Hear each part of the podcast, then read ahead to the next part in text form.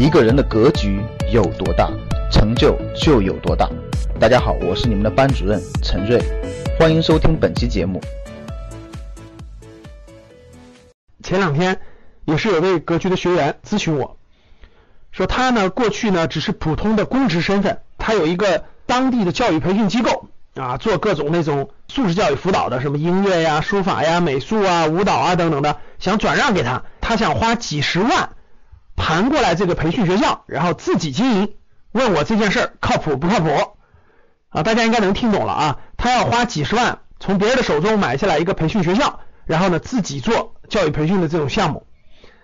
他还说，哎，老师你不是提了吗？这个教育培训是好行业嘛，对不对？然后问我靠谱不靠谱？所以呢，我跟他交流的时候呢，我就给了他几个建议啊。第一个，我问了两个关键问题：你以前是否做过教育培训行业？就你以前自己是否做过这方面的行业？回答是没有。第二件事，你以前创过业没有？回答是没有。两个问题加起来，我就知道他做这事儿失败概率是百分之九十九。所以我赶紧问第三个问题：你把钱付给别人了没有？好在这位学员赶紧说哈，还没有付给别人啊，我就替他长出了一口气，对吧？我说你既没有创过业，也没有做过教育培训这种，你怎么能保证你把这个学校能运营好呢？这个学员说，卖我学校的那个说可以教教我怎么做。我说好的，如果他同意教教你怎么做，那你就直接跟他提，一分钱先不要付。你说我先来你的教育培训机构工作三个月，这三个月你一分钱都不用给我啊，所有的费用都是我来承担。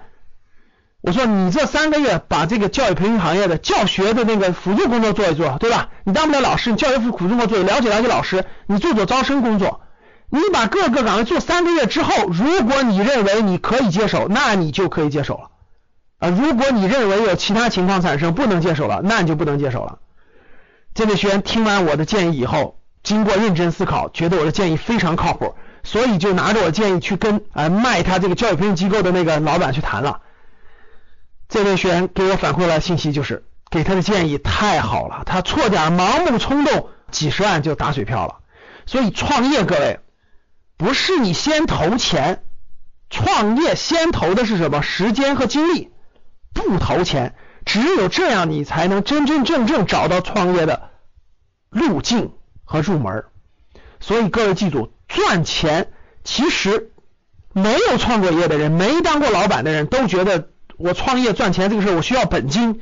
其实当过老板的、创过业的都明白，本金根本排不到前三位。想获得更多投资理财、创业财经等干货内容的朋友们，请加微信幺二五八。幺六三九六八。